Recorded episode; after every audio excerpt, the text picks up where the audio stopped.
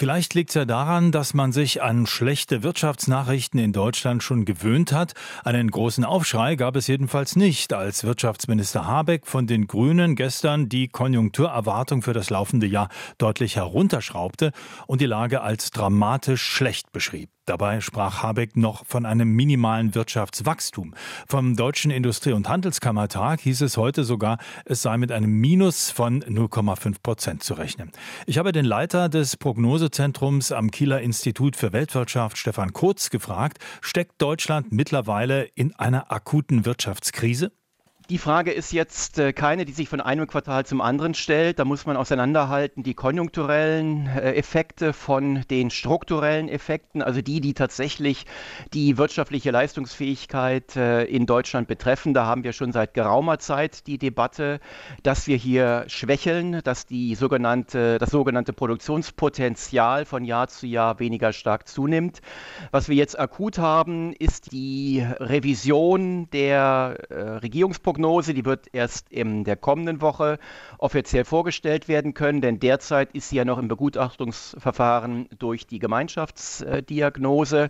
Aber unabhängig davon äh, ist es natürlich klar, dass die Zahl, die die Bundesregierung noch in ihrer Herbstprognose hatte, so keine Substanz mehr haben konnte. Jetzt hat man allerdings sehr drastisch offensichtlich runter revidiert und das äh, hat immer auch etwas damit zu tun, das muss man bei all diesen Prognoserevisionen immer dazu sagen, dass alleine die Frage, wann eine bestimmte Erholung einsetzt, insbesondere im Exportbereich und äh, davon getrieben dann auch bei der Industrie, da kann ein Quartal früher oder später sich schon sehr stark dann in der äh, Zuwachsrate für das Gesamtjahr äh, bemerkbar machen. Das hat also immer auch technische Aspekte. Ja, ich würde gerne das Stichwort Exporten mal aufnehmen. Sie haben es gerade gesagt. Also bei vielen Bewertungen heißt es, dass es nicht noch schlimmer steht. Hängt äh, damit zusammen, dass es bei den Exporten immer noch relativ gut läuft.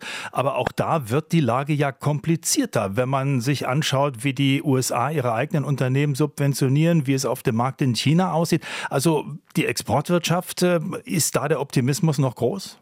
Nein, das war aber auch schon seit äh, Monaten nicht. Die Weltwirtschaft läuft aber insgesamt äh, ziemlich robust durch. Also es ist jetzt nicht so, dass die Revision dieser Prognose eine Reaktion sein könnte darauf, dass die Weltwirtschaft äh, jetzt durchhängt, sondern es ist eher so, dass eben sich hier tatsächlich auch etwas an der Position der deutschen äh, Wirtschaft geändert hat, dass wir derzeit eben nicht so im allgemeinen weltwirtschaftlichen äh, Rhythmus mitlaufen können. Und äh, das hat eben dann auch sehr viel mit den Standortfragen hierzulande zu tun, die sich nicht von einem Quartal aufs nächste entscheiden, sondern das ist dann eben eine Frage, wie verlässlich ist die Wirtschaftspolitik, womit kann ich rechnen, sind es klare Rahmenbedingungen, was äh, leistet die Bürokratie, was leisten aber auch die Infrastrukturen, immer gemessen an der relativ hohen Steuerquote, äh, die wir haben. Äh, hohe Steuern sind nicht per se ein Problem für einen Standort, aber er muss es dann eben auch wert sein. Dann müssen eben die anderen Standortfaktoren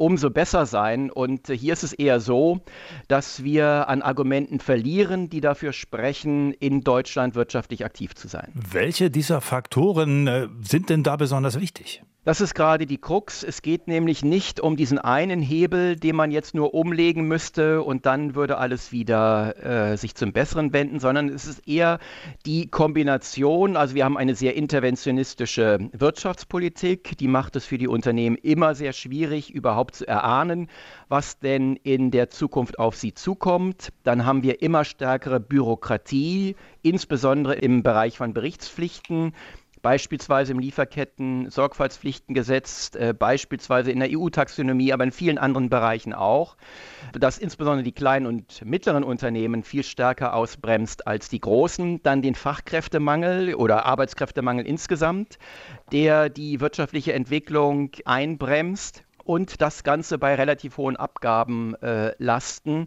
das ist dann eben insgesamt ein Cocktail, der nicht äh, zu ökonomischer Dynamik führt. Das klingt jetzt nicht so, als ob man mit einer Schippe Geld da schnell was ändern könnte, denn das sind ja Dinge, die Sie gerade aufgezählt haben. Da liegt ja, steckt ja der Teufel im Detail, da gäbe es an vielen Ecken und Enden was zu tun. Und trotzdem überlegt ja die Bundesregierung, ob man nicht vielleicht doch mehr Geld locker machen soll, Investitionshilfen, Schuldenbremse aussetzen, Sondervermögen runter mit den Steuern. Da gibt es ja viel in der Debatte. Bisher ist nicht abzusehen, wohin die Reise geht. Kann Geld also helfen? Meines Erachtens äh, wäre das jetzt die falsche Schlussfolgerung aus dieser ökonomischen Schwächephase. Damit kann man das zwar überdecken und dann wird auch ähm, hier und da die eine oder andere Aktivität stimuliert, aber es überdeckt ja nur die Symptome und geht nicht an die Ursachen. Auch diese höheren Schulden müssten dann ja in der Zukunft wieder bedient werden. Das halte ich allein deshalb schon für keine gute Idee, weil die Verteilungskonflikte, die im Zuge der demografischen Entwicklung auf uns zukommen, sich ja eher verschärfen werden.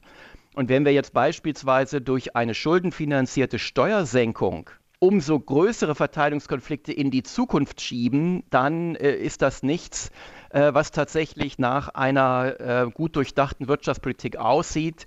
Insgesamt muss man die Standortfaktoren in den Blick nehmen und sie eben jetzt nicht durch ein Konjunkturprogramm irgendwie übertünchen. Das sagt Stefan Kotz. Er ist Leiter des Prognosezentrums am Kieler Institut für Weltwirtschaft. RBB 24 Inforadio vom Rundfunk Berlin-Brandenburg.